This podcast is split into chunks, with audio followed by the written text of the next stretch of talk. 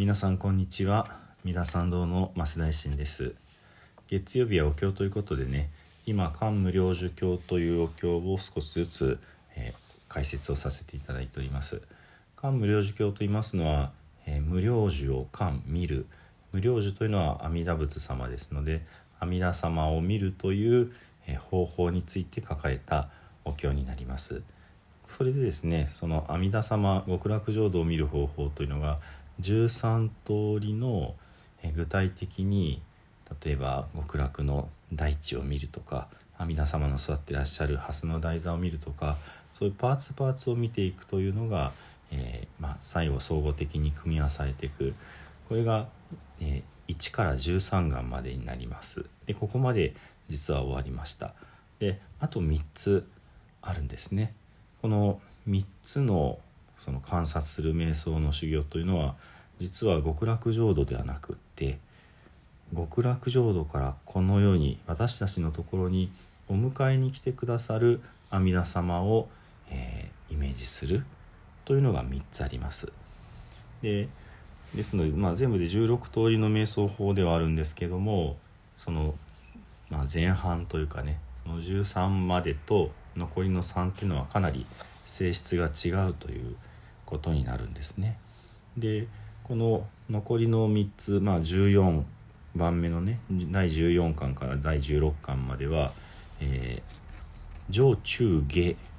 になっています。でお経に書いてる言葉で言うとこの14番目のは、えー、名付けて上拝小僧っていうふうに書いてます。上の、えー、拝はやからという字ですね。先輩後輩の輩です。で生が生きる、まあ、生まれる。そして僧が想像する思うということですね。上拝正僧という名前のご修行が第14番目になるわけですね。ですのでこれが上中元になりますので第15番目の瞑想というのは、えー、中拝正僧という形ですね。中杯小僧で一番最後第16番目は、えー、下杯小僧というお名前になります。でこれ何なのかっていうとまあ上中下というこう区別があるということ。で「はい」っていうのはまあやからって、まあ、グループですね。なので、えー、上杯の、えー、者たちが極楽に生まれる、えーそう想像イメージイマジネーションっていうのが第14で中ぐらいの、まあ、者たちが極楽に生まれる姿というのが、えー、中杯小僧そしてそうではなくって、まあ、低い、えー、立場のうん、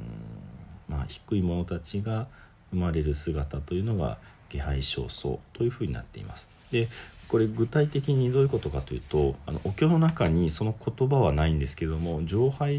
上拝というのは菩薩ですね大乗仏教を志して修行している菩薩たちの極楽に生まれる姿というのが上拝正僧になります。で中拝というのは大乗仏教ではない、まあ、正常仏教いわゆる、えー、ビクビクニたちの極楽に生まれる姿というのが中杯正僧になります。で一番最後のねあのじゃあ下杯っていうのは何かっていうとこれは凡夫なんですね。ですからただの人ということです。ですのでまあ私たちはこの凡夫というところにね普通含まれるかなと思いますので要はその素晴らしい修行なんてこれっぽっちもできない。普通の日暮らしで追われていく悪いことさえ時にねしてしまうそういった者たちがこの下杯というところにいます。下杯が下杯のものでも極楽に生まれるそういう姿というものが、えー、書かれているのが第16番目になるわけですね。でややこしいんですけどもこの141516それぞれの中でさらに3つに分かれているんですね。なんだそれって感じですけども。ですのでえー、実は9通りの、まあ、極楽に生まれ変わるお迎えが来るそういう姿というのが描かれているのがこの、えー、後半のところになるわけです。なので第13番目まではそんなに中でバラバラに分かれるってことはなかったですけどもここからもうまるっきり流れが違うんですね。で前回ちょっとお話ししましたようにこのお経って継ぎ目が見えるって話でねあの阿弥陀様のことを真ん中はずっと無量寿仏無量寿仏って呼んでるんですが最初と最後は阿弥陀仏に戻ってくるんですね。でこの14からのね瞑想の中では阿弥陀仏という言い方になっています。ですので、まあ、最初と最後がもともとつながった、まあ、短めの経でその真ん中に極楽浄土の詳しいイメージっていうのがゴンと入ってきたようなね、まあ、単純にはそういう、えー、まあ歴史的なねあの発展があるのかなっていうふうに思うんですけれどもですので、えーまあ、今日あのお唱えしたお経はこの第14番目の瞑想のところなんだけどもその中でもさらにその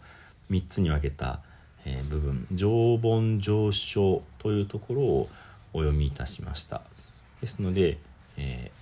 ー、まあ、しばらくはこの常盆上昇のお経だけをお唱えしてねこの中杯、えー、上杯焦燥第14巻と言いますけどもこの常常盆上昇だけをお唱えしてこれがまあ一通り解説が終わると、ね、常盆中小常盆下書というふうに移っていきます。常盆っていうのはお上品ですねの上品という字を書いて常盆と読ませます。で上昇は上に生まれる